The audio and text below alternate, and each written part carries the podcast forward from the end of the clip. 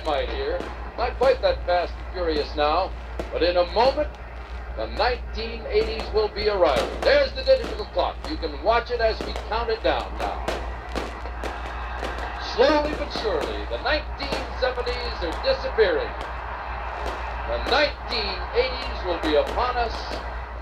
What a decade it is coming up. Look at that crowd. Biggest crowd of the last 10 years is here tonight, live in Times Square. When the ball reaches the bottom of the staff, that crowd is going to go crazy.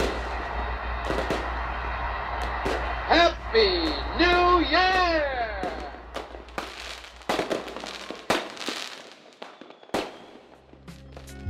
Queridos amigos e amigas, bem-vindos ao Jazz Vaneio.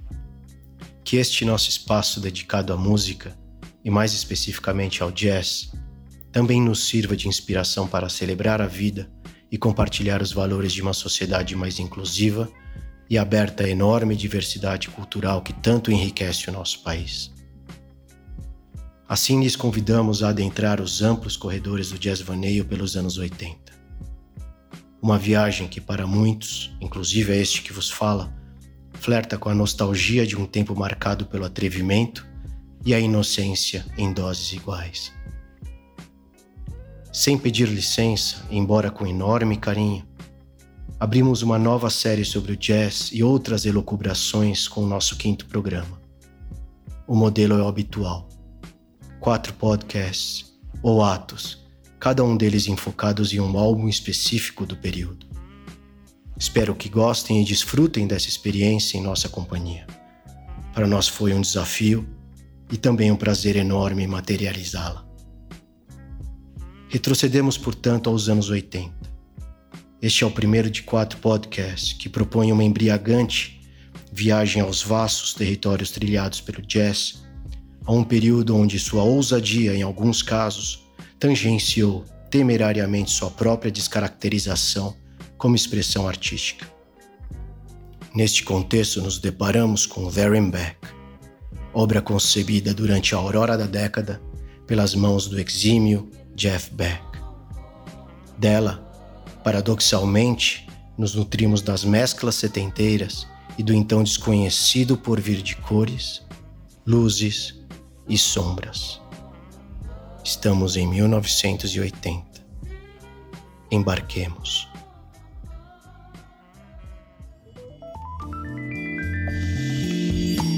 Jazzvaneio é um olhar ingênuo e apaixonado sobre o jazz, dedicado aos amantes da música e àqueles cuja voz se manifesta através do coração. Todos tivemos, em algum átimo durante a aurora das nossas vidas, a desilusão de que não somos o centro do cosmos e que lá fora, naquele inóspito espaço que preenche tudo o que não é nós, duelam surdas a indefectível fugacidade da existência e a embriagante esperança da eternidade.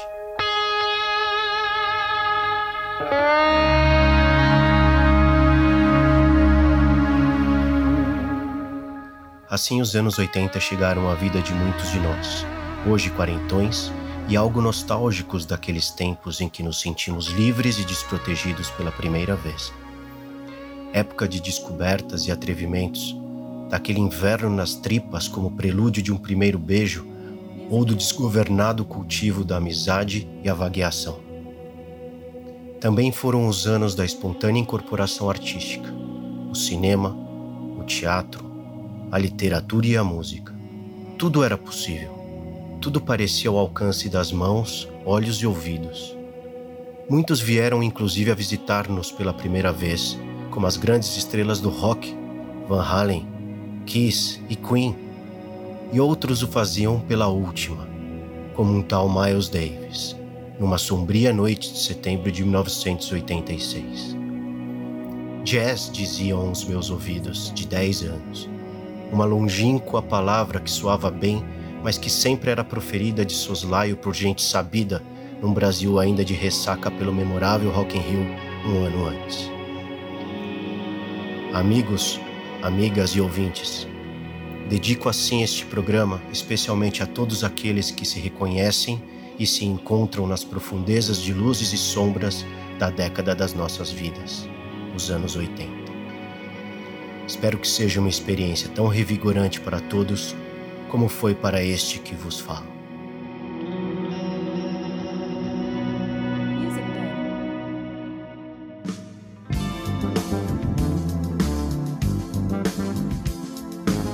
Bom dia, boa tarde e boa noite. Hoje especialmente honrados pela presença de outro fundamental amigo e irmão de quase toda uma vida, Adriano Fonseca de Carvalho, meu amigo, publicitário resoluto, sociólogo por convicção, ainda que tenha abandonado a faculdade no último ano, mas ainda assim, o que ele mais queria ter feito mesmo é ter apostado e ter tido a coragem de apostar pela música. Há oito anos, dentro da sua agência, ele criou um espaço cultural, hoje o cultuado Espaço 91, onde reúne músicos formidáveis da cena paulistana, além de convidados de outros estados e ainda países. Tenta ainda pagar a sua dívida com a primeira arte, desenvolvendo produções, gravações e registro, né? E há mais de sete anos também realiza trabalhos como VJ em diversos shows e espetáculos. Bem-vindo ao Jazz Vaneio, meu caro. Espero que você esteja bem. Ei, meu amigo, tô aqui, pô, tô aqui mexido, né? que uh, esse desejo de estar com vocês já de alguma forma é, é, é antigo e de fazermos algo né, é, no entorno da nossa maior paixão compartilhada até hoje, que sem dúvida é a música, não há outra. E ó que houveram muitas coisas amáveis nessa vida, não é mesmo? E então para mim é muito bacana e estar tá aqui no Jazz Baneio que também de alguma forma é, é, é traz para mim e, e traduz para mim um reencontro de vocês dois, meus amigos. Né? O Rodney é amigo de colegial, te conheci também nesse mesmo período, mas viemos a estudar depois juntos né, na faculdade.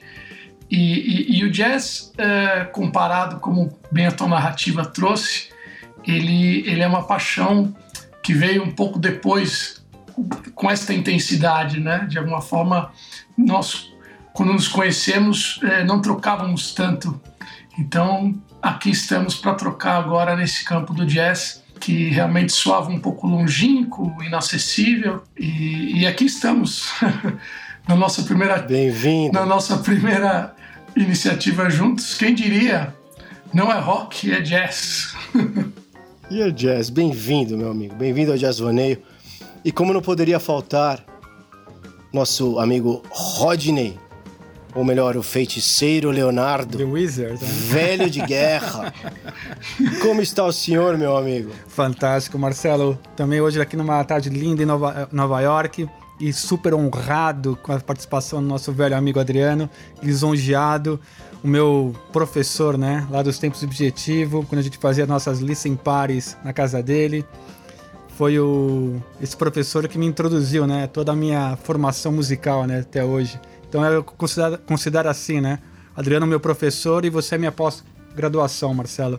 Então, oh, caramba, os dois tem lastro, hein? Porra, é, brincadeira, Roger. Um é faculdade, outro é pós-graduação. Então, muito feliz, muito contente por ele estar aqui para esse programa e falando de Jeff Beck e vamos lá. Maravilha, meu amigo. E antes de iniciar nossa deambulação pela música e o jazz na década dos 80, tendo, como você disse, Rodney, o Jeff Beck como protagonista, eu quero lembrar aos ouvintes que eles têm à sua disposição nosso e-mail, um info@jazzvaneio.com e também o nosso espaço no Instagram. Então, bem-vindos a todos e eu gostaria, Adriano, aproveitando a sua presença, de conhecer sua, as suas observações gerais sobre o que vinha acontecendo nessa década tão querida para nós todos, que foi a década dos 80. Então, meu amigo, uh, os anos 80, quer dizer, é uma década assim extremamente interessante, porque eu costumo brincar que ela, ela é amada por uns, né, odiada por outros, quase pelos mesmos motivos, pelas mesmas razões. Então é muito curioso e mais do que isso, pessoas que viveram esse período, né? Então, uh, mas enfim, indiscutivelmente é, a gente pode falar que assim são os anos de ouro da indústria fonográfica, né? O que a gente via de alguma forma se estruturando desde os anos final dos anos 50 e principalmente nos anos 60 com, com bandas que realmente explodiram em termos de vendagem isso era ainda pontual, né, para determinados. Aqui a gente teve uma gama de artistas e de estilos, né, realmente fenômenos, fenômenos que mundiais, né, em todos os eixos. E assim, por exemplo, acho que é, se a gente for até fechar o olho, assim, acho que a primeira imagem, aquela coisa, né, quem, como não lembrar do thriller do Michael Jackson, né? Será que alguém que viveu nessa época não não, não lembra? Quer dizer, impossível. E, e, e, reinando aí, a gente tinha ao lado dele como talvez o, o rei do pop, né? Tem a Madonna como a rainha do pop, né? E, e, ao mesmo tempo alguns aspas subprodutos no aspecto das vendagens, né? Mas que também extremamente representativos. É, o, o Prince, que no começo ainda teve aquela coisa de ser muito taxado de cópia do Michael Jackson, que é absolutamente ridículo, né? Mas a gente ouvia muito isso na época, né? Cyndi Lauper, U2, Bruce Springsteen, um, um, um, Phil Collins, quer dizer, uma coisa, um baterista que virou um hitmaker, né? Virou uma, um fenômeno monstruoso. O Bowie, né? Que já vinha com um desenho, mas estava ali no momento Let's Dance, que literalmente é, foi um fenômeno mundial também. Police, Dire Straits, enfim, bandas que bandas e artistas solo, né, que tiveram aí um, um, um desdobramento muito significativo. Mas ao final dos, dos anos é, 80 também a gente tem, por exemplo, Guns N' Roses, que, né, apesar de para mim hoje representar melhor os anos 90, a gente não pode negar que o álbum de estreia mudou totalmente, né, os anos 80 e retomou aquela crueza do rock e tal. Então, basicamente, esse período a gente teve uma, uma narrativa muito colorida, né, muito forte. Mesmo aqui no Brasil, né, já que eu brinquei do, do, sei lá, do Michael Jackson e a Madonna, que são os inquestionáveis do ponto de vista de rei e rainha, a gente aqui no Brasil também teve um fenômeno parecido, né? Você pega artistas, por exemplo, que até vinham de um background de rock ou mesmo de progressivo. Você pega uma Rita Lee, um Lulu Santos, por exemplo. Caramba, se a gente for pensar, for montar um hits de cada um deles, vai ter que ser um hits triplo né? Porque o que esses caras, assim, o que esses artistas criaram nesse período, né? A riqueza e a variedade do material que eles foram capazes de produzir é, é algo absolutamente impressionante. E, e, representando os anos 80 também, a gente tem assim um âmbito de, de new wave, eletrônico, que, que, que, acaba sendo a grande novidade, né? Porque esses artistas que eu citei já traziam elementos do pop ou do rock, é, ou, ou, mesmo elementos de música regional que já tinha algum desdobramento, né? Mas quando a gente olha para os anos 80, a gente fala, caramba, o new wave e o eletrônico realmente foram as ondas novas, né? O que, o que trazia realmente um, um frescor aí para nós aí quarentões, né? Sei lá, um Blue Monday, né? Do, do New Order também. Quem que não, caramba, não tem como, né?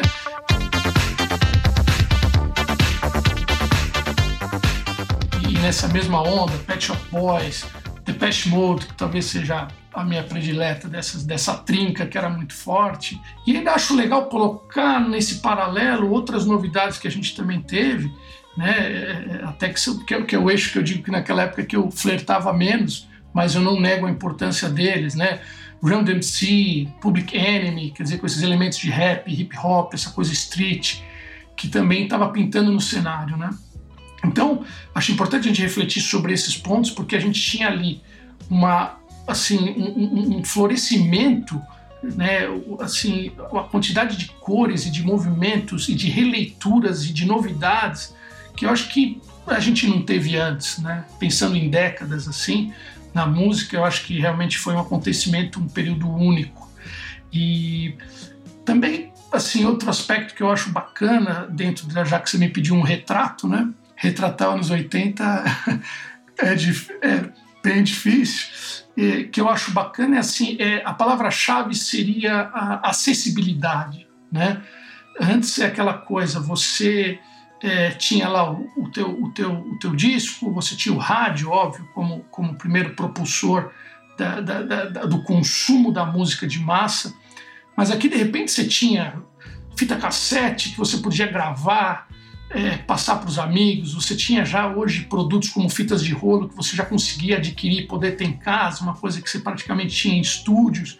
Né? Você tinha uh, o rádio ainda mais forte do que nunca foi. Você tinha pessoas com Walkman, com essas fitinhas, você tinha videocassete, você tinha programas de televisão, inúmeras revistas, ou seja, a música estava ocupando todos os, os, meios e todos os canais, né? A música ela permeava a nossa sociedade, né? Isso mundialmente, né? De uma forma muito, muito forte, né?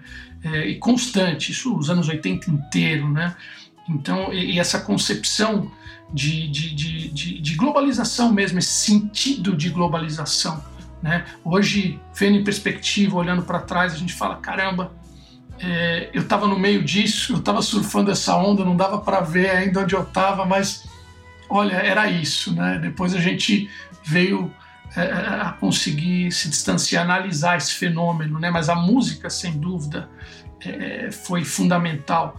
É, eu acho que outra palavra, né? Falei de acessibilidade e falar um pouquinho de contraste, né? Porque eu acho que ao mesmo tempo a gente tem essa lembrança das cores, do neon, dos cabelos, das roupas, mas ao mesmo tempo é muito contraste, né? Porque parece que por trás dessa dessa década tão cheia de esperança e de alguma forma um sentimento de otimismo, é, parece que ali no fundo existia um cenário assim de, de constante ameaça, né? Eu acho que a, a maior tradução disso é a Guerra Fria, né? É aquela coisa que aquela guerra silenciosa que está ali né, latente e que você não sabia quando que ela poderia de alguma forma é, acontecer ou, ou, se fazer notar de uma forma mais evidente, né? Mas enfim, eu acho que basicamente tínhamos aí uma, uma predisposição à diversidade, né?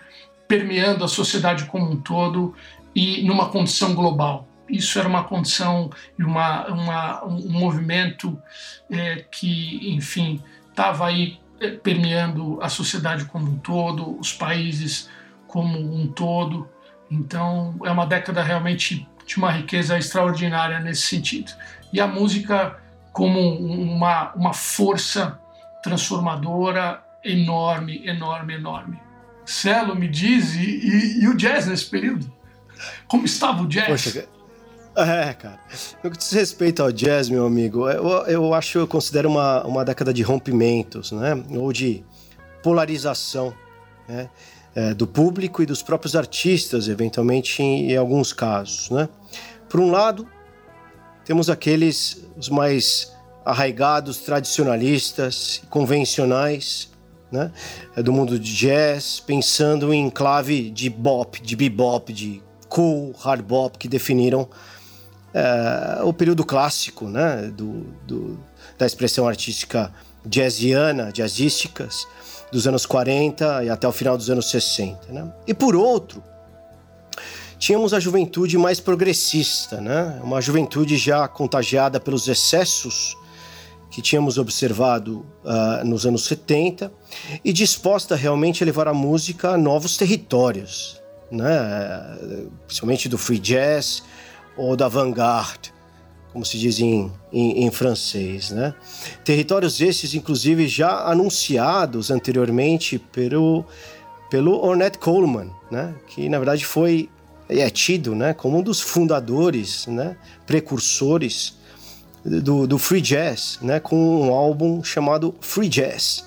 A Collective Improvisation de 1960. Inclusive, recomendo a todos aqueles que tenham interesse nesse tipo de, de, de, de expressão musical no âmbito do jazz, que realmente ouçam, porque é um divisor de águas realmente nesse sentido.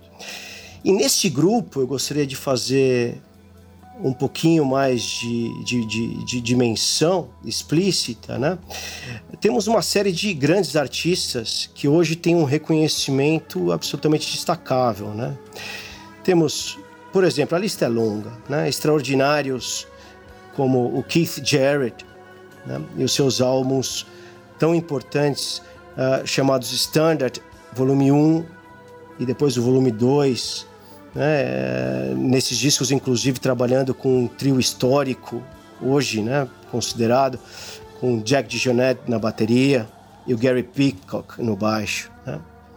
Eu quero também fazer uma referência ao Anthony Davis, que é um músico pouco conhecido e, e, e fantástico uh, pianista, né? Gravou um disco, um recital, na verdade, chamado Lady of Mirrors, de piano solo.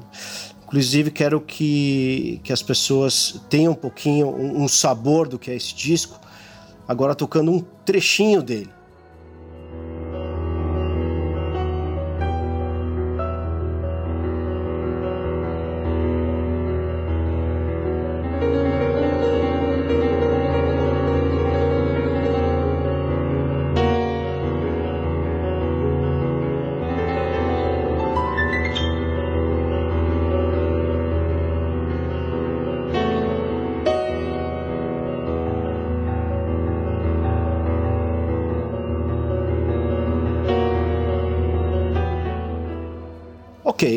Além do Anthony Davis que escutamos agora, temos também os grandes noruegueses, né?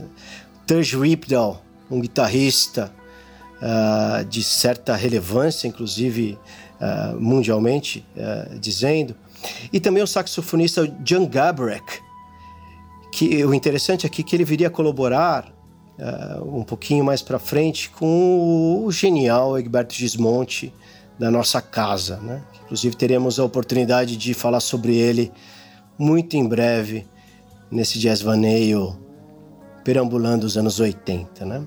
E finalmente o perturbador, e esse sim eu quero fazer uma referência um pouco mais é, sistemática e, e, clara, Henry Threadgill, né? Ele teve um, um sexteto muito famoso nos anos 80, para quem gosta de free jazz e música avant-garde, né? E para aqueles que não tinham familiaridade disso, né? Uh, aqui a música foi levada a terrenos que, na minha opinião, são quase anecumênicos, né? Inabitáveis ou pantanosos, né? A Ásia, a África profunda, ou a música étnica no geral, né? serviram de inspiração né? a estes álbuns e muitos outros nessa época. Né?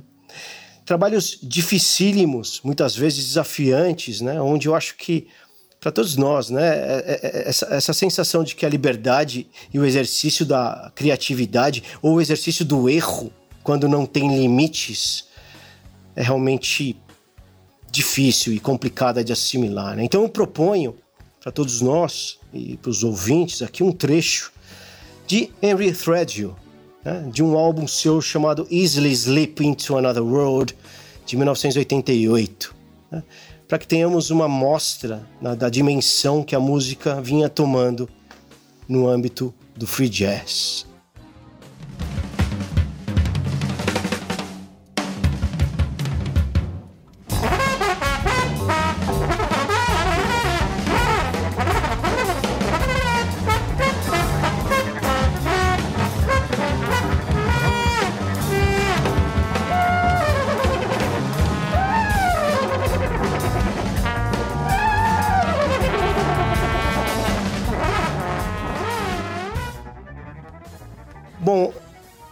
Outro lado, a, a década também evidenciou, deixou clara, um certo desgaste, eu acho, da linguagem do jazz, né?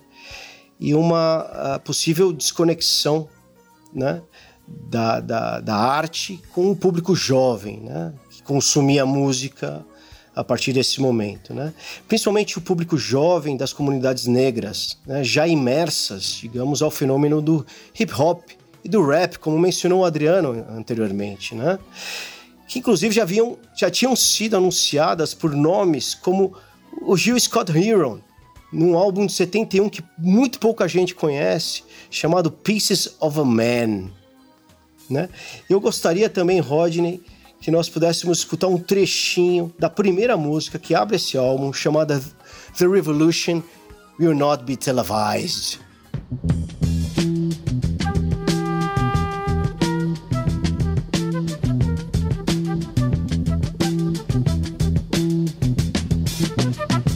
Not be able to stay home, brother. You will not be able to plug in, turn on, and cop out. You will not be able to lose yourself on Skag and skip out for beer during commercials because the revolution will not be televised. E aí, Rodney, eu gostaria de perguntar para você, né? Apesar desse contexto de, de antagonismo, né? Dessas duas vertentes, esses dois polos relevantes, né? Uh, temos duas outras derivações, né? Que eu acho que são interessantes de destacar no âmbito do jazz durante essa época. Tenhamos a dizer sobre isso, meu amigo. Então, Marcelo, é, temos dois, dois movimentos que nasceram naquela época. É, o primeiro é o acid jazz, que nasceu em Londres, nos clubes lá de Londres. E tinha até um nickname que chamavam de Club Jazz.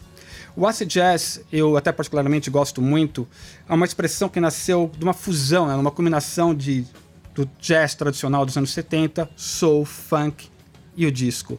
Um, teve vários artistas né, que foram ficaram conhecidos naquela época por esse essa tipo dessa, dessa fusão, dessa nova, desse novo movimento. Brand New Heavies, Us Three, Incognito e depois, posteriormente, o Jamiroquai. São exemplos clássicos dessa fusão de acid jazz. Um... Sem dúvida, sem dúvida, uh, Rodney. Eu acho que o, o mais interessante aqui é, é, que talvez, cara, pela primeira vez, olhe bem, hein, de forma tão clara, o jazz teria uma vertente de projeção internacional e popular que não nasceu nos Estados Unidos. Né? Isso eu acho bem, bem interessante mencionar. Né? Sabemos que nos anos 60 e nos 70, muitos músicos europeus contribuíram para a expressão do, principalmente do fusion, né? como já falamos no nosso Jazz Vanille dedicado aos anos 70. Né? Mas no caso do esse jazz, é mais claramente né? Na, na minha opinião, não. Acho que por tudo que a gente pôde investigar, uma concepção inglesa mesmo, né? Uh, e nós temos também o Smooth Jazz. Smooth Jazz foi o segundo movimento que começou naquela época, que é um movimento que ou você ama ou você odeia. É até mais, muito mais odiado do que amado, né? Que você tem, desse fruto saiu artistas como Kenny G, Al Jarreau, e Xadê. Aliás, eu gosto muito da Xadê até.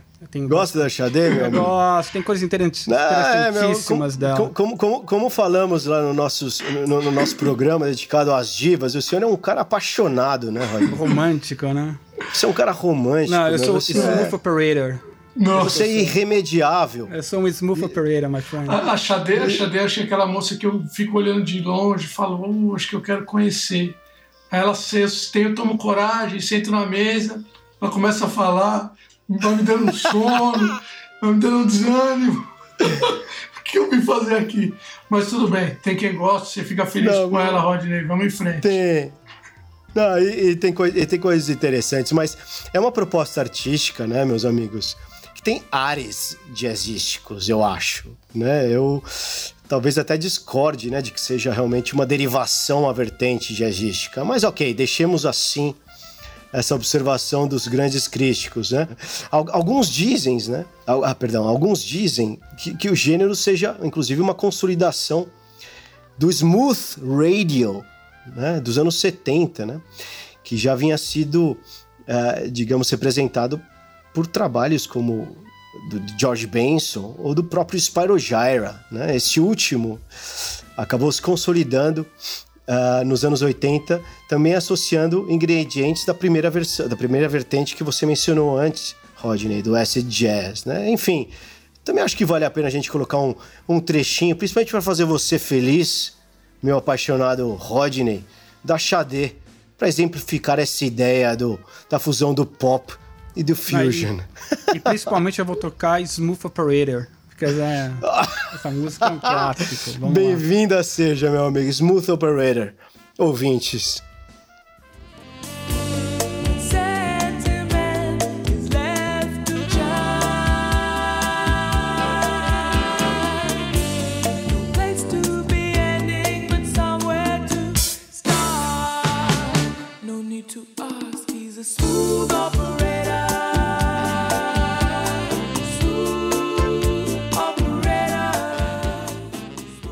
Quero fazer aqui outro destaque dessa visão geral sobre a década de 80, né? E é o inevitável Miles Davis, né? Não dá pra.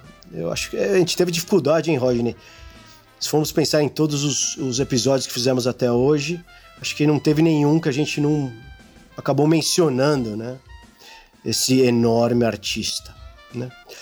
Eu acho que ele tem, além da sua direta relação com anteriores inovações, impulsoras de importantes transformações no jazz, como por exemplo o cool, o hard bop, o modal jazz e mesmo o fusion, também devemos associá-lo tanto ao S Jazz, notoriamente pelos seus trabalhos dos anos 70, como On the Corner, o Live Evil, e também ao Smooth Jazz, ou Pop Jazz, por que não? Né? Inclusive, poderíamos dizer que nos anos 80 esteve próximo ao smooth, ou mais próximo ao smooth, em trabalhos como Decoy, Tutu, em colaboração com o enorme baixista e produtor Marcus Miller. E eu vou fazer, uma, inclusive, uma curiosidade aqui. Vou trazer uma curiosidade para os nossos ouvintes. Para aqueles que não sabem, ele chegou a gravar Time After Time, música da, da, da, da Cyndi Lauper, no seu disco de 1985 chamado You're Under Arrest, por exemplo. Então, Rodney, aqui eu vou pedir para você, mais uma vez, DJ, coloquemos um trecho de Time After Time, as vozes do trompete de Miles Davis em 1985.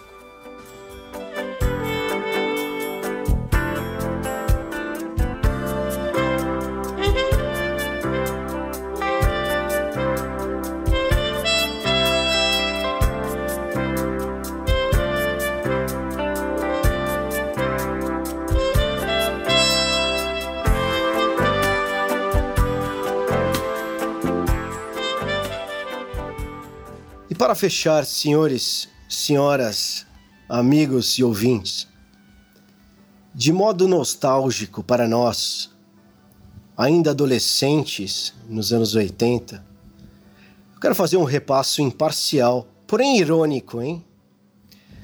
Da tão recente e ao mesmo tempo distante década. Nos 80, como dissemos, a luz e as trevas revezavam com cumplicidade e cortesia o protagonismo das manchetes. Então, Adriano, meu amigo, tenha a honra de dar início a essas efemérides, por favor. Puta, então, a gente nem virou a página dos 70, a gente tem Lennon, quer dizer, sendo morto por um fã. Você tem o Papa tomando quatro tiros em plena Praça São Pedro, no Vaticano e o Marvin Gaye sendo morto pelo pai. A gente começa assim. No âmbito mais global, quer dizer, as guerras que não deram trégua nos anos 80, né? você tem lá a União Soviética, questão no Afeganistão, eh, guerra civil no Líbano, né? eterna guerra do Irã e do Iraque, que não tinha um dia que você não viu o Jornal Nacional que não se falava de guerra do Irã e do Iraque, uma eterna guerra. Né? África do Sul, tinha toda aquela situação, na realidade na África como um todo, né? especialmente na África do Sul, é, Namíbia, Angola, Zâmbia, né? entre outras barbáries que, de alguma forma, né, é, é, ficaram cotidianas para a gente, né? porque elas eram tão comuns que a gente ficou acostumado, isso passou a fazer parte do, do repertório, né? era uma coisa que tomou um tom de normalidade. Parte do menu. Tipo um menu, né? E, mas também, por outro lado, assim, muita gente não lembra, mas a gente teve aí a independência oficial do Canadá, né, do Reino Unido, logo no comecinho, né, em 82, da Austrália um pouquinho mais à frente, em 86, e na Europa, assim, é, é uma ampliação, né, um fortalecimento da União, né, incorporando Grécia, Portugal, região ibérica, né, Portugal, Espanha. Né, e na Europa ainda, meu amigo, tivemos o vergonhoso desastre de Chernobyl em 86 na Ucrânia, né? E também não podemos esquecer da obscena, na minha opinião, fome na Etiópia. Né? Ainda me lembro das imagens. Quem não se lembra dessas imagens? Crianças moribundas, moscas nos olhos vidrados e a desnutrição massiva agravada pela descontrolada cólera. Como se não fosse o bastante, meus amigos, nos encontramos com o mortífero Euninho entre 82 e 83, né? ou mesmo o aterrador terremoto da cidade do México em 85, matando quase 45 mil pessoas. Mas peraí, Celo. Uma loucura. Não é só desgraça também nos anos 80, né? Você tinha, bom, uma parte bem legal da nossa nossa infância. Você teve os arcade games que começaram naquela época, o Atari, o Mega Drive, o Nintendo, o Mac, os PCs de casa e foi o primeiro, um dos primeiros celulares, né, de, do Motorola que saíram naquela época também. E o amado, eterno, que eu amo, o Walkman, o glorioso Walkman com as fitinhas. Pô, isso também foi um lado legal também da, da, ah, do começo o, do O Walkman, Walkman é um símbolo dos anos 80, talvez, dos mais É, fortes, Com né? aqueles headphones E- laranja, né? É, da o- Sony. Não, genial. E o que dizer de cinema? Quer dizer, putz, logo no comecinho a gente já vem com ET, saga Star Wars, mesmo contra a vontade do Fred Mercury, fazendo muito sucesso. Indiana Jones, De Volta para o Futuro, que eu acho que também das grandes traduções, o DeLorean. É, e filmes também clássicos, Amadeus, Platum, né, William Dafoe, Destruidor. Até lembro sempre do Celo com, com, com, com Haddad for Strings, que você pouco gosta, né, Celo? Do Nossa Samuel Barber. Acho que é uma das trilhas sonoras que eu mais Amo lembro isso. de você. Amo, amo Amo. isso de morrer. E- Desoladora, desoladora. Desoladora. E- e também alguns enredos mais pueris também, por que não? História Sem Fim, Goonies, sei lá, Flashdance, Crocodilo Dundee, Top Gun, enfim. Top Gun, esse é o que você mais gosta, hein, Smith? Não, tô fora. Adriano, é Você o que que gostava gosta. de dançar o Take, Take My Breath, Away. do Berlim. Não, não, não, isso é coisa. E, e- e sem contar também aquela estética é, que continuava muito forte, né? Do 007 e as peripécias, inspirando aí MacGyvers pelo mundo, que inclusive deram nossa oportunidade, para quem não conhecia, conhecer o nosso querido Rush com Tom Sawyer, né? Mas, Adriano, infelizmente, cara, eu vou ter que voltar pro lado escuro dessa década. Quem não se lembra daquele fatídico dia Brasil e Itália 3 a 2 Paulo, Paulo Rossi metendo 3 na gente. Eita, não, deixa Copa do lá, Mundo de deixa lá. 1982. Deixa lá, deixa. Não precisa lembrar disso, não. Mas enquanto isso, meu amigo, enquanto isso, Toquinho compunha Aquarela. Aquarela. né? Talvez das músicas mais sim, é fantástica. representativas, sem dúvida, da história da música brasileira, pensando em projeções mundiais. Então nada era só trevas, né, meu amigo? Marcelo, voltando a- ao lado esportivo, né, dessa, dos anos 80, nós tivemos a grande projeção, né, do marketing esportivo, né, dando destaque a estrelas, dos, aliás, os Mikes, né, como Mike Tyson e Michael Jordan, que tiveram uma grande projeção na mídia internacional. Enquanto isso, meus amigos, enquanto isso, os chamo a atenção. A Globo continuava nos alienando insaciavelmente, com pérolas como Vale Tudo, Baila Comigo, A Gata Comeu, Fera Radical ou Top Model, Mandala! Quem não se lembra da viúva porcina e o infame senhorzinho mal? Tô certo ou tô errado? no glorioso rock santeiro. Didi, Dedé, Mussum e Zacarias nos matavam a cócegas nos trapalhões. O camaleônico Chico Anísio em seu esplendor, Eu defendo todo tipo de corrupção. o mesmo fantástico aos domingos. Quem não se lembra do telecurso segundo grau, ou mesmo o inesquecível do saudoso Chacrinha. Silvio Santos na então TVS era uma alegria só em seu domingo no parque. No show de calouros. na Bandeirantes, o clássico Clube da Bolinha e suas boletes. E o seu ousado quadro Eles e Elas, com seus travestis, senhores. Esse eu não via, não, não lembro. Tudo isso enquanto a Record fazia a alegria dos adolescentes como eu, nas noites acaloradas de sexta-feira, Aí tamo junto. Como tranquilizantes. O saudoso sala especial. Ufa! Bem, então, é, finalmente, agora vamos retomar aqui uma linha é, da nossa análise mais macro. A gente teve a queda do Muro de Berlim, quer dizer, na virada, quer dizer, em 89, fim da Guerra Civil Libanesa, que já se estendia desde o ano que eu nasci, 75, né, e, e, o início das negociações para o fim do apartheid. Esse então de 48, ou seja, depois de uma série de reformas que aconteceram durante os anos 80, ao final dos anos 80, veio culminar com esta abertura no fim do apartheid. E, e, bem nos anos, no meio dos anos a gente teve aí dos anos 80 e 85 o Brasil com, com as primeiras eleições democráticas, ainda não com voto direto, né, com Tancredo ainda num colegiado combinado, né, onde a gente tinha um, um vice da situação, vamos dizer assim. E, enfim, e mais emblemático do que tudo, talvez como se não bastasse, o mundo ainda estava aí para assistir um advento comercial aí extremamente impactante, uma tal de, de internet. Segurem-se, meus amigos, segurem-se. E eu gostaria de fechar este preâmbulo todo que fizemos sobre os anos 80. Abordamos seu contexto macro, o jazz neste momento ou nesta década. Eu gostaria agora de dar o passo ao grande Jeff Beck, que é o objeto, o protagonista desse episódio de hoje. Eu vou pedir ao Rodney, meu amigo, por favor, façamos uma introdução a esse influente e às vezes subestimado artista. Então, Marcelo, vamos falar do senhor Jeffrey Arnold Beck. Jeff Beck.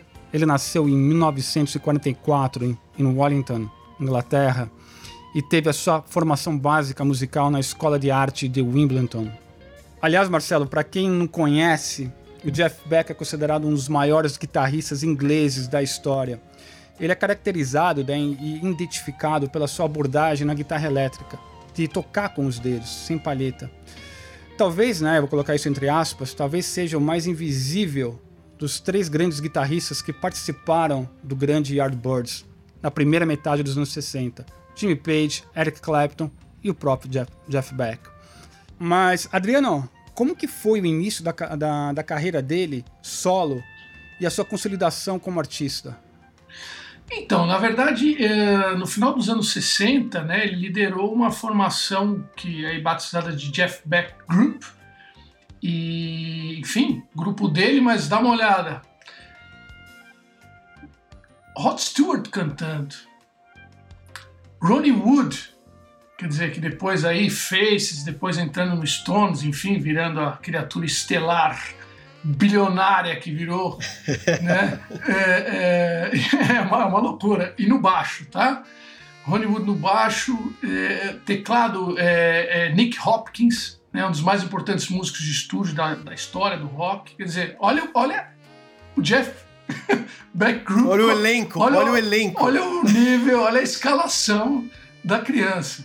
Né? É, e, e, finalmente na bateria a gente ainda tinha também o, o, o Island Dunbar, né, que trabalhava com grandes mestres aí da música, falar o quê? Zappa, tá bom? Bowie. E nos anos 70 ele lançou é, os dois primeiros álbuns de estúdio. Então, depois desse período dos anos 60, que era mais orientado para canção, né, e com essa pegada mais rock, é, no início dos 70 ele lançou os dois primeiros álbuns de estúdio solo, né, aí só com o nome realmente Jeff Beck e o famosíssimo, inquestionável, e eu sempre faço essa piada no ano glorioso de 1975, é, Blow by Blow. Glorioso. É, glorioso, ano maravilhoso. Eu não sei por que esse ano é tão bom. Por que será, meu amigo? O Blow by Blow só vem a reiterar esse meu sentimento. E, e, e, lançou, quer dizer, logo na sequência, no ano seguinte, o Wired, né, em 76, ou seja, em dois anos, quer dizer, seguidamente, álbuns é, extremamente referenciais da carreira dele e, e do rock e do fusion.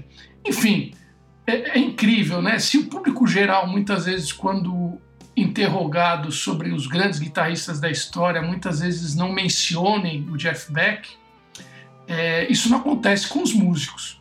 Né? O, o Jeff Beck ele está na boca aí de, sei lá, é complicado você pedir para um guitarrista de referência desse período citar os seus maiores e que o Jeff Beck não esteja nessa, nessa uh, lista. Essa lista. Né? Então, influente e inspirador, né? O Jeff Beck. E, e, e com certeza, é, eu acho que ele, ele serviu mais de, de trampolim para várias carreiras, solos. Né? Tem músicas aí memoráveis e solos memoráveis e músicas que as pessoas nem imaginam que quem está ali e quem fez a diferença para aquela música, aspas, principalmente nos anos 80, sair da mediocridade, tenha sido os toques e a abordagem do, do, do, do Jeff Beck. Não sei se vocês têm esse sentimento.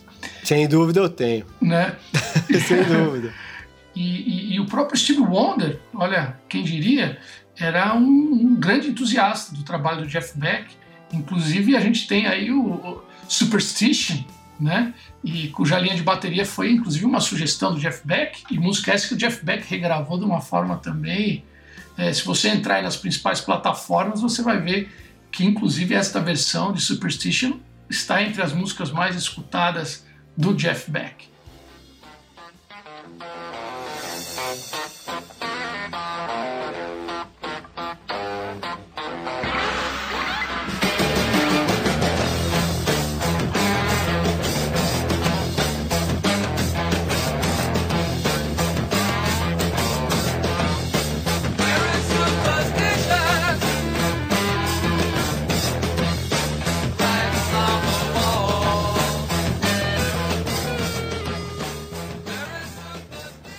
Sem dúvida. E, e como vimos, meu, meu, meus amigos, é um músico plural, né? Experimentou com tudo, com blues rock, rockabilly, inclusive heavy metal, que não mencionamos antes, o jazz fusion, evidentemente, e até de forma mais recente, pouca gente sabe, uh, com o techno, né? criando uma inovadora mistura do metal né? com a música eletrônica. Os últimos trabalhos dele tem essa conotação. E diga-se de passagem, esses trabalhos acontecendo quando ele já tinha mais 65 anos de idade. Né? É interessante. Que loucura. E eu vou, é, eu vou trazer uma curiosidade aqui.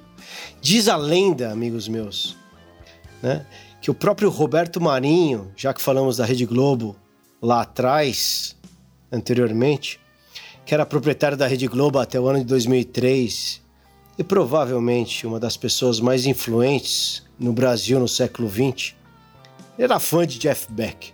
Como assim? É, aí deixo, aí deixo. Algumas Como? músicas suas, inclusive, eram colocadas no fechamento das transmissões da TV Globo antes de saírem do ar, né? Naquela época que não era 24 horas a coisa, né? Chegava às duas, três da manhã. Ou você dormia durante o corujão babando. E depois podia acordar ouvindo Jeff Beck, é isso? É. Ou dormir a noite inteira. Sem dúvida, cara. E, e, e, uma dessas músicas que provavelmente eu tenho a lembrança disso, suavam, né? Nesse, nesse momento de, de, de, de sair do ar, digamos, era Goodbye Pork Pie Hat né? uma música composta pelo Charles Mingus, em homenagem inclusive a Lester Young, né? que foi regravada evidentemente pelo Jeff Beck no álbum Wired. Nossa, que, né? que, que pérola é, essa e, e que supostamente era uma das músicas favoritas do Roberto Marinho. Né? Who knows? Who knows? Aí deixo, quem sabe, né?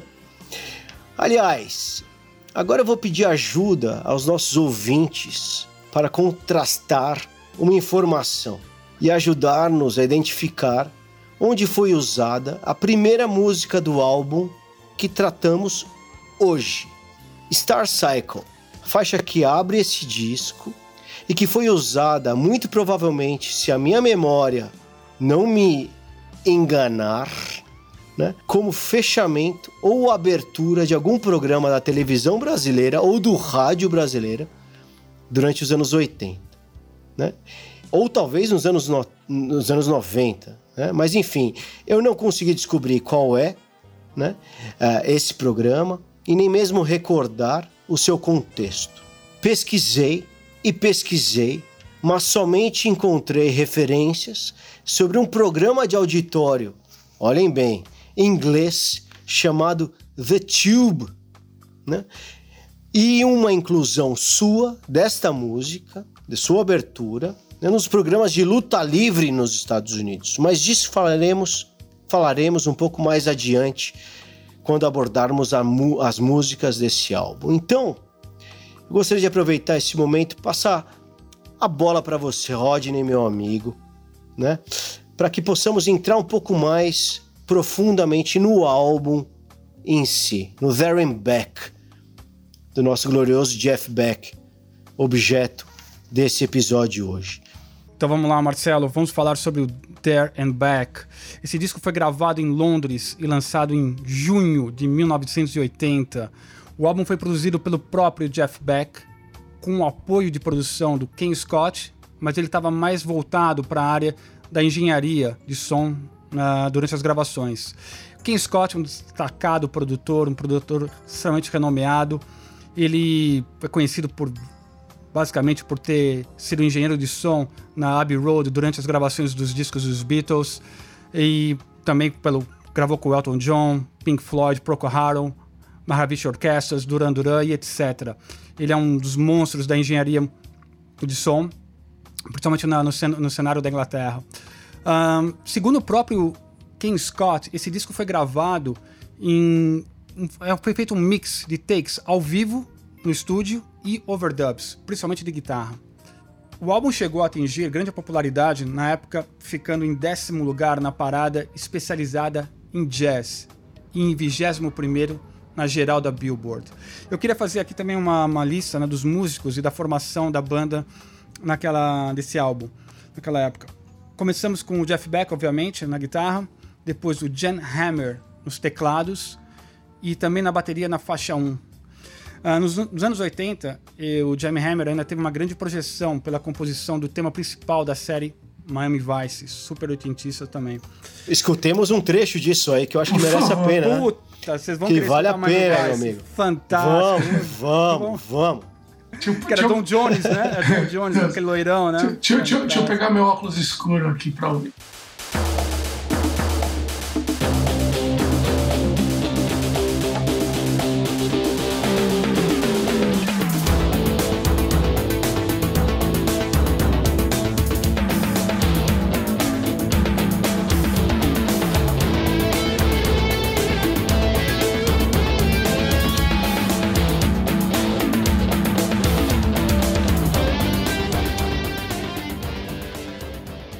Então, Marcelo Adriano, retomando aqui, vamos continuar nos teclados com Mr. Tony Hymans. Ele que pouco antes de tocar é, com o Jeff Beck, ele colaborou muito com o Jack Bruce, clássico, renomeado baixista escocês e polêmico, né, do Cream.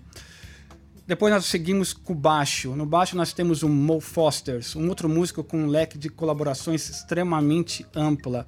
Exemplos aqui: Gil Evans, Phil Collins, Ringo Starr, Brian May, Scott Walker, George Martin, Van Morrison e também a London Symphony Orchestra. E na cozinha nós fechamos com Simon Philip, o batera, músico de estúdio eclético que participou de trabalhos de grande projeção de artistas como Gary Moore, John Lord, Mike Oldfield, Mike Rutherford e Tears for Fears, até chegou a tocar com Judas Priest.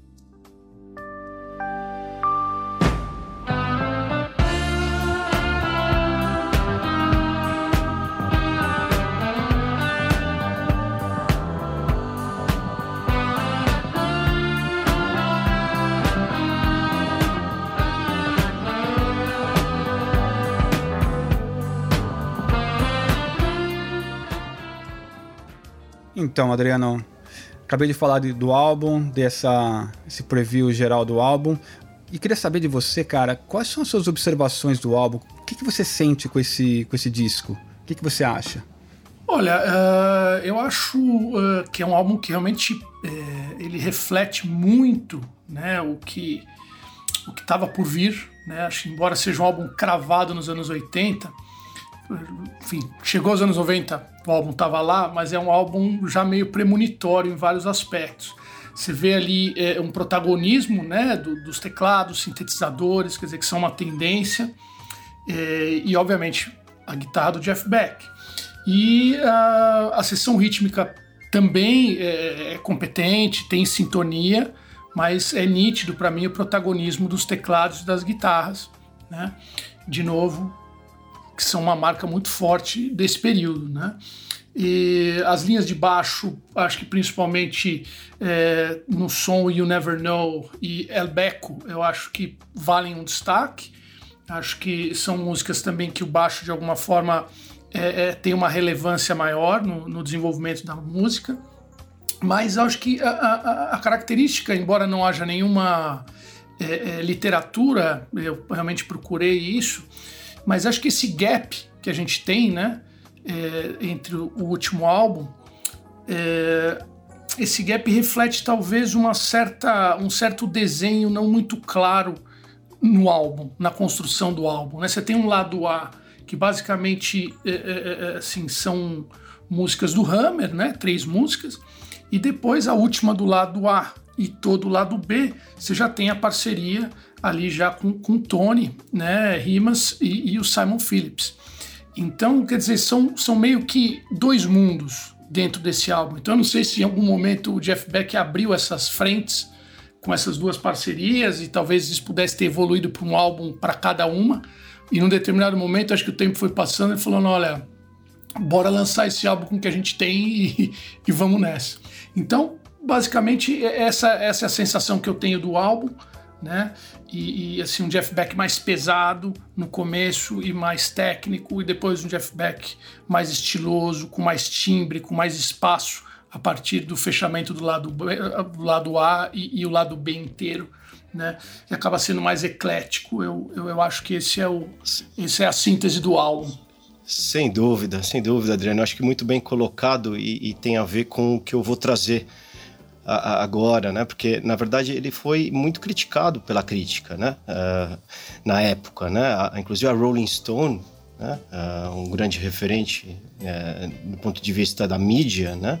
Por exemplo, apesar de louvar no fato dele voltar a gravar um primeiro álbum de estúdio, né? Desde 1976, o recriminava pelo que de denominavam um resgate a uma desgastada proposta de Fusion dos anos 70. Né? E também por sua suposta submissão, aí tem a ver com o que você disse antes, às propostas uh, do John Hammer como tecladista, né? que é o compositor das três primeiras faixas deste álbum. Né? E a mídia não parava aí. Né? Uh, eles também criticavam esse trabalho uh, justamente pelo Jeff Beck, eventualmente, não ter essa busca, né, essa preocupação de inovação e transgressora como outros guitarristas da época, de referência, como Robert Fripp e o fantástico James Bloodhummer, no, no âmbito do jazz, nesse caso, tiveram, né, por exemplo. Então, uh, ainda que eu entenda essas críticas, uh, Adriano, eu não consigo comungar com elas no geral. Né? Eu considero um álbum que acabou sendo muito influente nos anos 80, marcando fortemente o tom do jazz fusion na década e inclusive das suas derivações ao mundo do pop, inclusive. Né? Acredito que, uh, ao contrário dos mencionados álbuns dos anos 70, né, que tanto fazem, fazem referência a, a, a eles, né, a mídia, uh, esse é o primeiro que realmente flerta de uma forma mais decidida, né, com propostas mais digeríveis ao grande público, né? Concordo. Com sonoridades provavelmente mais eh, polidas, por que não, no geral, né? Então eu deixo aqui eh, o veredito aos nossos ouvintes, no final das contas, né? E chegando a esse ponto, meus amigos e ouvintes, eu gostaria que nós pudéssemos eh, nos aprofundar né, um pouquinho mais nesse álbum, falando especificamente das suas músicas, né? E para isso, como uh, sempre costumamos fazer, para inclusive dinamizar o debate, eu peço que cada um de nós escolha as suas três preferidas, né? Mas antes disso, porém, e aí eu vou abusar um pouquinho da minha autoridade, como eu tenho o poder telepático, né, que me permite ler os pensamentos dos meus amigos dessa mesa, eu falarei especialmente sobre a primeira música, Star Cycle, porque sei que não é a preferida de nenhum de nós, mas deve ser mencionada, né? E o faço por dois motivos. O primeiro deles, como já foi mencionado antes, uh, é, é, o seu mais que provável uso em algum programa de rádio ou televisão brasileira nos anos 80, né, como já disse lá atrás. Né? E o segundo motivo é a sua inegável influência, na minha opinião, que veríamos acontecer durante toda a década, principalmente pensando na introdução da própria música. Então, sobre esse primeiro ponto, né, nós suspeitávamos que tinha sido usada, inclusive, no telecurso segundo grau. Mas aparentemente não foi assim. Ou pelo menos não achamos não nenhum, assim. eu não achei nenhuma vinheta. Eu juro que eu procurei. A minha lembrança quando você brincou era essa. Foi a primeira coisa que me ocorreu. Mas, foi você que disse, é, Mas eu não achei, não. Então, vamos ver se alguém, é. né? E eu continuei depois cavucando, né? para cima e para baixo, mas nenhuma menção sequer, realmente. Então eu vou pedir ajuda aos nossos ouvintes nossos ouvintes no Brasil que, por favor, nos ajudem a recordar, né? E aquele que primeiro o fizer, é, vou fazer uma brincadeira aqui, vai ganhar uma camiseta do Jazz Vaneio. Poxa, Pronto. vai ganhar uma camiseta do Jazz Vaneio. aquele cara que trouxe, falou, poxa, foi empregada ali essa música. Então, vai ganhar uma camiseta de Jazz Vaneio. Então, por favor, nos escrevam, aqueles que realmente tiverem alguma pista sobre isso, info.jazzvaneio.com mais do que bem-vindo será, bem-vinda será a, essa aportação. E para refrescar a memória de todos, Rodin, para facilitar a vida dos nossos ouvintes, vamos colocar um trechinho da abertura, da introdução dessa música, eu acho que tem muito a dizer.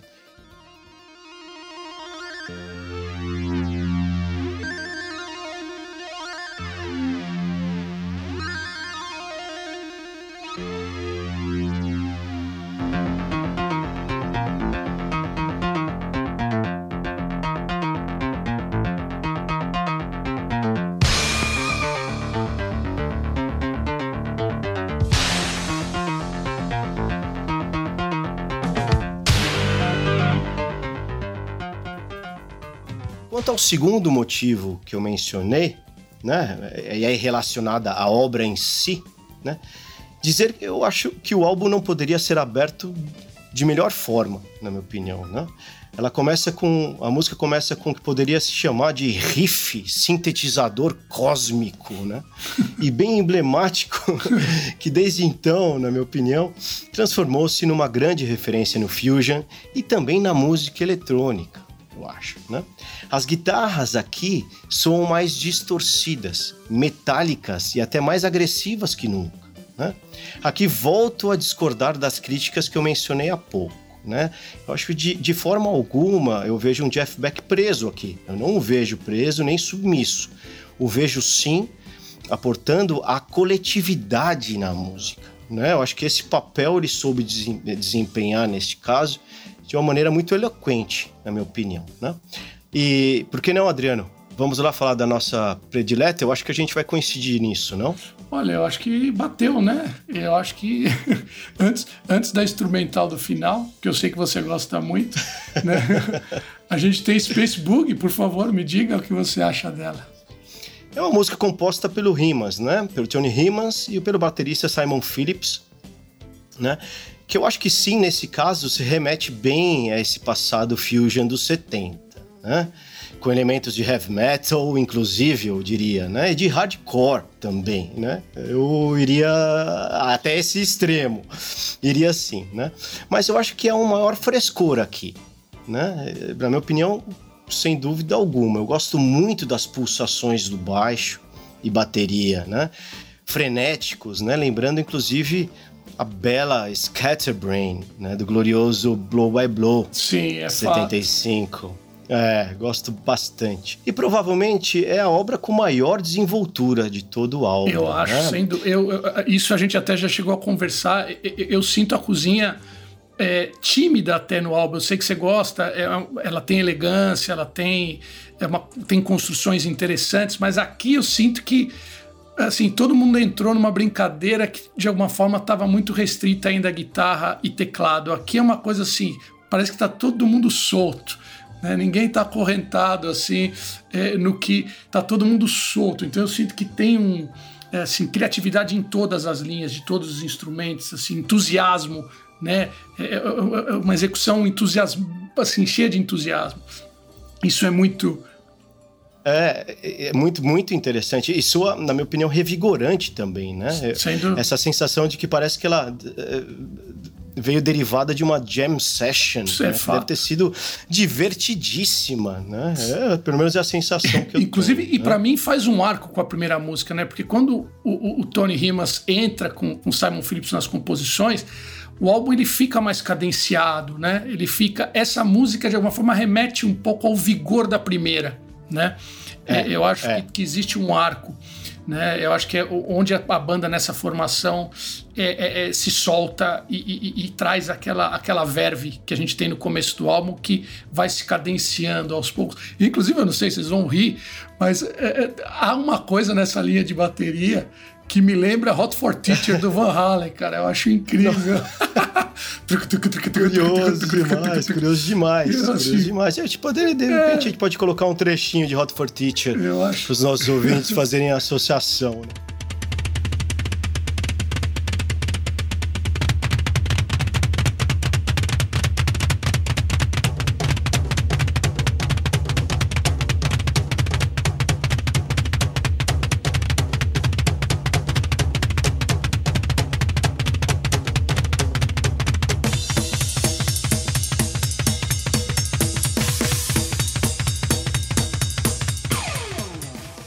É, eu, inclusive, eu faço um destaque também ao piano aqui, Adriano. Eu adoro o solo do Rimas, meio enclave quase cabaré. Inclusive, não tem muito a ver com, com, com o contexto da música, a proposta da música, mas ele tem uma abordagem que me lembra cabaré. É verdade. É, cabaré. É verdade, é, verdade, com- é verdade. E, e- mesclada com, com, É um, com pia- efeitos um piano de, bem, per- de teclado. bem percussivo, né?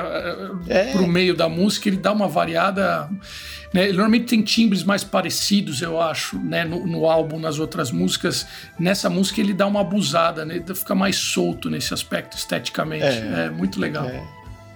E depois, inclusive, desse solo, a- as guitarras do Jeff Beck entram nesse trecho em concreto impiedosamente, na minha opinião, com uma abordagem que eu diria, de novo, né? Lembrando conotações do metal até, né? É engraçado. E você nessa falar. década viria, viria a se desenvolver de novo a influência do Jeff Beck em vários âmbitos, em várias expressões artísticas durante a década. Eu acho muito interessante mesmo. Não, faz todo Então sentido. a gente poderia também fechar, já que falamos da Space Bug, colocando um trechinho dela para os nossos ouvintes. E é isso. Vamos escutar um trechinho, Rodney, por Sem favor. sombra de dúvida, Marcelo. Então vamos lá com Space Boogie right now.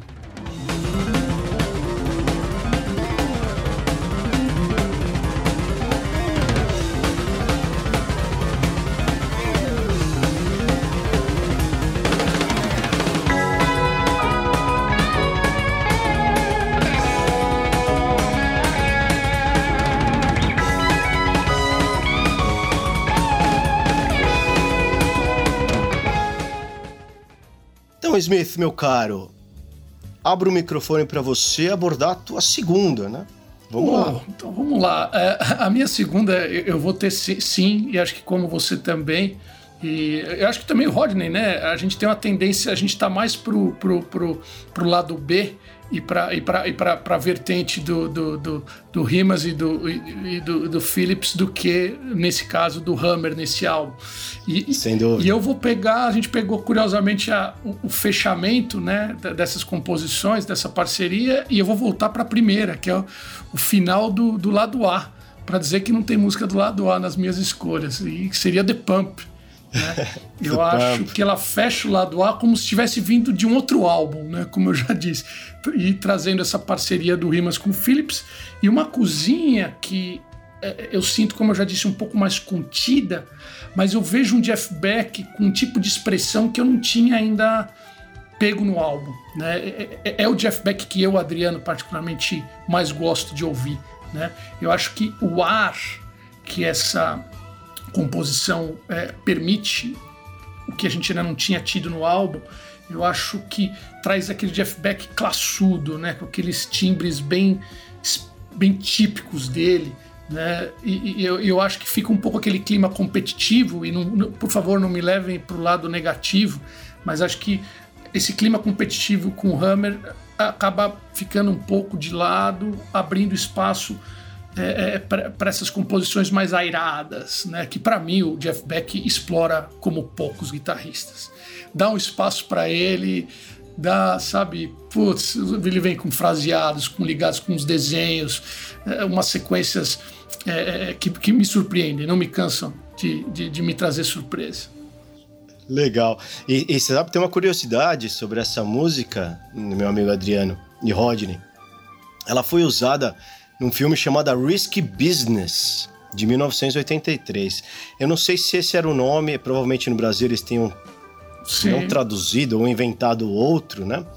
Mas o curioso aqui é que foi estrelada pelo glorioso Tom Cruise. Tom Cruise. Né? que dizem as más línguas, tão amado pelo, pelo Adriano. É isso aí, Adriano? Por mim? É, me disseram aí que você é um fã, fã número zero dele, é isso? Não, não, não é verdade. Não, você sabe. Não. Eu, é, é ele é um ator para mim muito esforçado, né? Eu acho que é, é, um cara que teve toda a oportunidade de aprender, né? Ele ficou fazendo o sistema 20 anos muito mal e depois ele foi crescendo e, e, e se tornou um, um, ator de, inclusive, escolhas de papéis. Eu sempre falo que tem um turning point, que acho que é o, é o Magnolia, né? Que acho que é o primeiro trabalho dele que, que me tocou profundamente. É um trabalho que eu considero gigantesco dele. Mas não, para aí, tá? Não, brincadeiras, brincadeira, brincadeira, cara. E, e, e brincadeiras à parte, desculpa. Eu adoro essa música, eu adoro The Pump. E como começar a falar dela um pouquinho, né? Bom, uh, eu acho que a, a, sutilidade do teclado, né? E a sua elegância, né? Um baixo em ostinato, marcando ritmo firme e estoico, eu diria, né?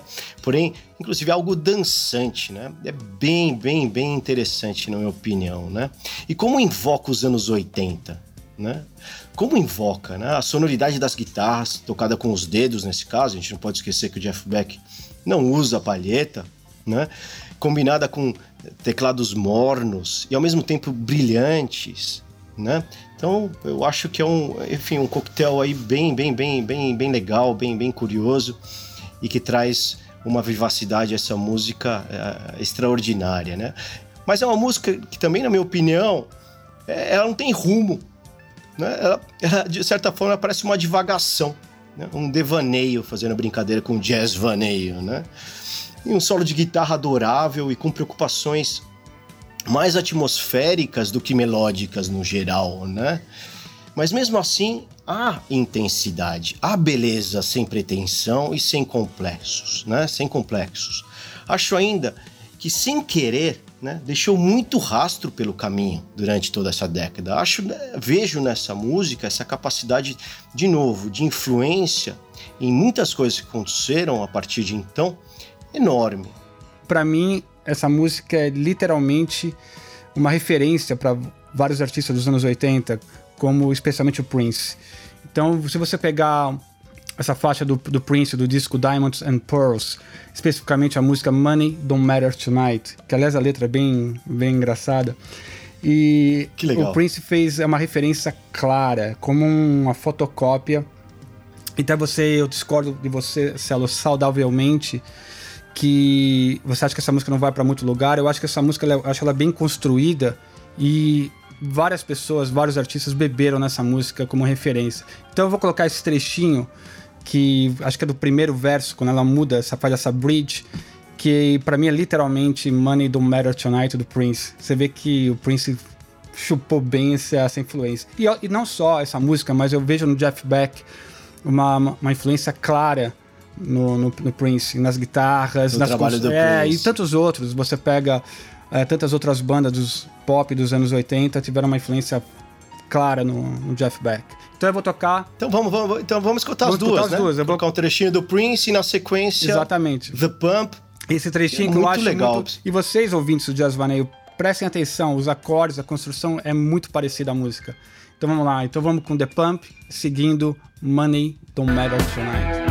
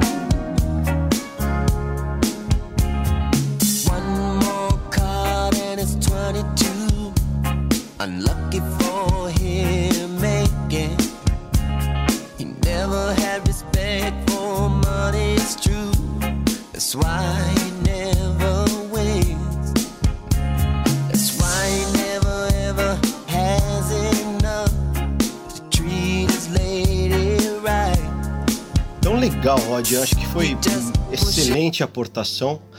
E acho que vai ficar claro, ou pelo menos a gente vai conseguir insinuar para os nossos ouvintes essa correlação que você fez com tanta propriedade.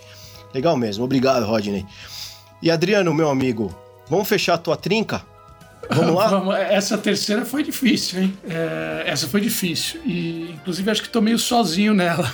Porque eu tá acho que não é, muito, não é muito a de vocês, mas eu, eu, eu, eu acho importante citar o El Beco porque é, é, assim eu acho engraçado é, porque a mesma formação que de alguma forma praticamente estava um pouco contida, estou falando como banda inteira, né? A gente está falando de, de Pump, é, é, é, que embora a gente goste pra caramba, eu de novo sinto a cozinha um pouco amarradinha se comparada ao que a, começa a acontecer aqui no El Beco. Aqui eu começo a sentir essa banda mais pulsante, né? Então, é, é, mais groove, mais pegada. Né? E esse teclado jazz da, da, abertura, ele acaba desembocando num, num, rock básico. Quer dizer, o que mais me, me, me, me, E por isso escolhi Herbeco como exemplo, porque eu acho que ela reflete muito essa, essa, esse mosaico dos anos 80. Concordo, Adriano, e excelente observação. Não é das minhas prediletas, mas adoro também. Esse disco para mim é muito especial. E, e, e, sem dúvida é uma música que, que eu também gosto muito. Mas eu vou continuar com, com, com as minhas. Eu acho que eu também estou sozinho aqui, como no teu caso, Adriano. e eu vou falar da sexta, The Golden, The Golden Road, também composta pelo Tony Imas e o Simon Phillips, que é o baterista, né? Ela abre com um baixo e teclados, eu diria, melosos, ou ainda preguiçosos, né? Remetem às formações elétricas dos 80, é curioso, né? Como Yellow Jackets, eu tenho, faço essa associação, Dave Weckl, Chicory Electric Band, e, e, e, e materiais aí perdão a, a, a, conotação aqui, mas muito materiais, muitos materiais que foram usados inclusive pela indústria do cinema pornô. Né? É uma música que. É, é, é. Já, Nós, então, inclusive, eu, falamos eu, sobre isso lá atrás. Então, vou fazer só uma episódio. observação que vale a pena. É, mas é curioso. Eu quero fazer uma surpresa para o ouvinte de uma parceria desses dois. Porque eles montaram uma banda com um vocalista, um trio, também nessa onda dos anos 80, aquela coisa que foi muito comum, né? Dessas bandas que nasceram com, às vezes tem um, dois hits no máximo, bandas que natimortas, né? É, é, existe dessa parceria, e já que você mencionou essa música, eu vou pedir para o Rodney colocar um trechinho de uma parceria deles que tem tudo a ver com o que você está falando, uma banda chamada PAG. E acho que todo mundo vai lembrar. Podemos? Podemos? Dá, dá para colocar? Sombra de dúvida, claro, Adriano, sim, vamos lá. Vamos, dá uma, dá uma atropelada, no, dá uma atropeladinha rápida no, Fantástico no Golden Road. Vamos lá, vamos tocar essa sua música surpresa. Vamos lá.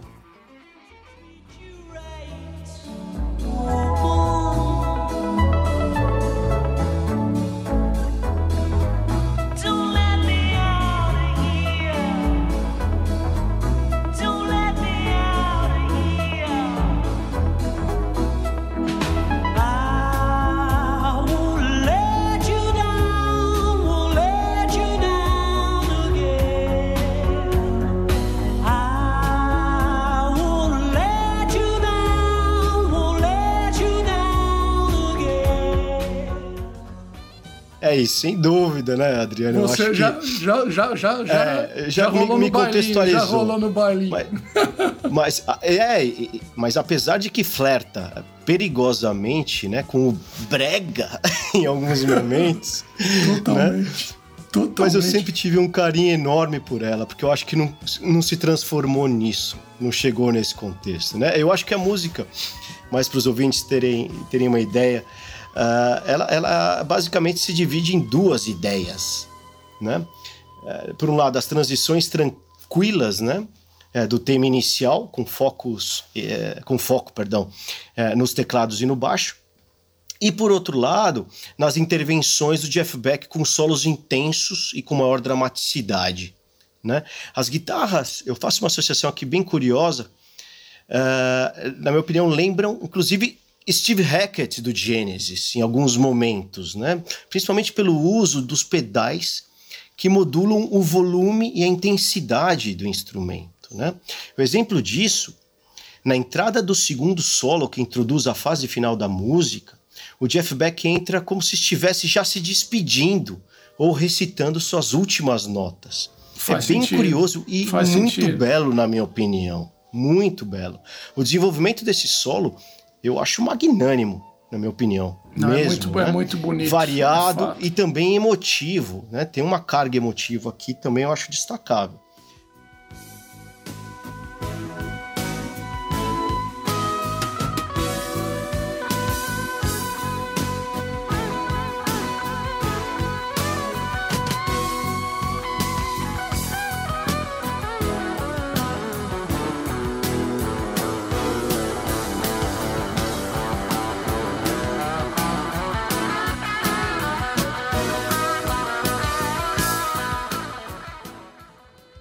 Eu vou fechar uh, a minha trinca e, e, também conhecido como Rodney aqui, né? Então eu quero contar com a participação do Rodney.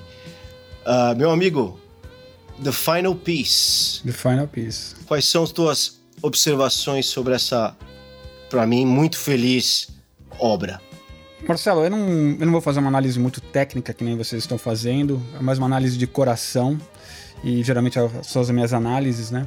Eu acho essa música linda, independente de qualquer. Não tenho nem muito vocabulário para descrever ela. É uma música linda que me toca, que eu adoro ouvir ela e para mim até a minha predileta, a minha favorita desse disco. Oh, que legal. E essa canção para mim, aí falando do meu lado pessoal, ela me remete a uma certa despedida da inocência da minha vida, né, durante os anos 80. Ainda, ainda que eu não saiba por quê.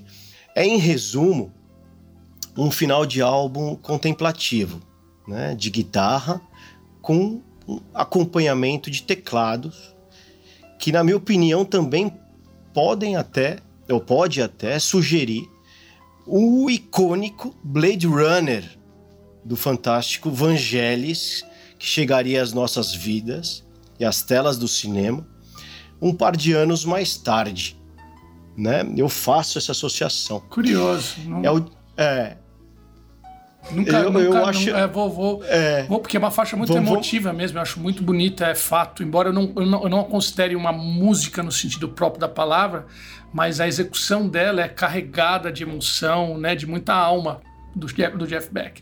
E faz sentido, faz sentido. E vocês acham apropriado que essa música fe, é, feche o disco? Você acha que foi uma boa escolha? Para mim, eu acho que sim. É o disco que começa com energético, né? Começa a base de energético e termina com chá bucolicamente, assim, um clima totalmente introspectivo. Eu gosto. É, eu acho que o disco começa, como eu disse antes, da melhor maneira possível. Eu acho que ele também termina da melhor maneira possível. Mas muito bom, legal. Fico feliz com a aportação de, de, de todos aqui. Eu gostaria de fazer um fechamento desse episódio, desse longo episódio, também homenageando os anos das nossas vidas, porque não? Os nossos anos, os nossos anos dourados, né? São os nossos, são esses daí. Sem dúvida. E eu vou pedir para você, meu amigo Adriano, convidado, ilustre convidado de hoje, querido, por favor, faça o seu fechamento, sua observação final sobre esse trabalho. Bem, eu acho que é, a gente abusou dos nossos ouvintes hoje, né? Porque realmente foi. É, é, acabou sendo um episódio, volto a dizer, que se mistura com a nossa vida, com o nosso desenvolvimento, com as nossas lembranças, principalmente afetivas. Então, vou ser rápido no meu fechamento, porque eu acho que a gente falou bastante e, e, e mais coisas importantes. Então, acho basicamente um álbum fragmentado, de novo, não no sentido negativo, né? Um álbum de, de encontro de linhas de histórias que acho que o Jeff Beck fez em parcerias paralelas que se encontram nesse álbum. Então, um lado A mais enérgico, extravagante, e um lado B, eu diria, mais envolvente, talvez, Né? Então, sem dúvida, um, um exemplar é, belo dessa década e principalmente premonitório do que estava para vir. Eu acho que é incrível um álbum lançado nos anos. Assim, no, cravou o ano 80 e a gente está vendo elementos desse álbum até a virada dos anos 90. Então, realmente acho que a tua escolha, Celo, que nos propôs esse álbum, é, é, foi uma escolha muito acertada, porque é realmente um álbum tradutor do que a gente buscou passar no episódio. Que legal. Obrigado, Adriano. Obrigado. Prazer e enorme. eu faço. Opa, e vou fazer as minhas considerações finais aqui. Eu acho um álbum extremamente válido e querido por mim, de um adorado artista. E eu quero fazer, eu quero me apropriar agora das palavras de um tal Eric Clapton, né, que como dissemos lá no início, é, colaborou com Jeff Beck e o Jimmy Page no Yardbirds, né? É, ele dizia, o Eric Clapton, Jeff Beck é um músico que toca guitarra como quem toca o corpo de uma mulher. Né? Assim de sucinto. E eu compartilho sua analogia de certa forma. Eu sempre achei um dos guitarristas mais cuidadosos e precisos na sua abordagem ao instrumento. E é um álbum que também é uma viagem no tempo. Datado sim, talvez, e justamente por isso, uma experiência fundamental para todos aqueles que desabrocharam a vida né, ou viveram intensamente essa década, né? E eu quero finalmente agradecer aos ouvintes a presença do Rodney e especialmente hoje a presença do brilhante amigo Adriano. Ei, coisa boa. Obrigado. Coisa boa demais. Bom demais. Os deixamos assim com a etérea The Final Piece, a obra que conclui este álbum e também conclui nosso episódio de hoje. Até a semana que vem, meus amigos. Fiquem bem e um beijo a todos. Até lá.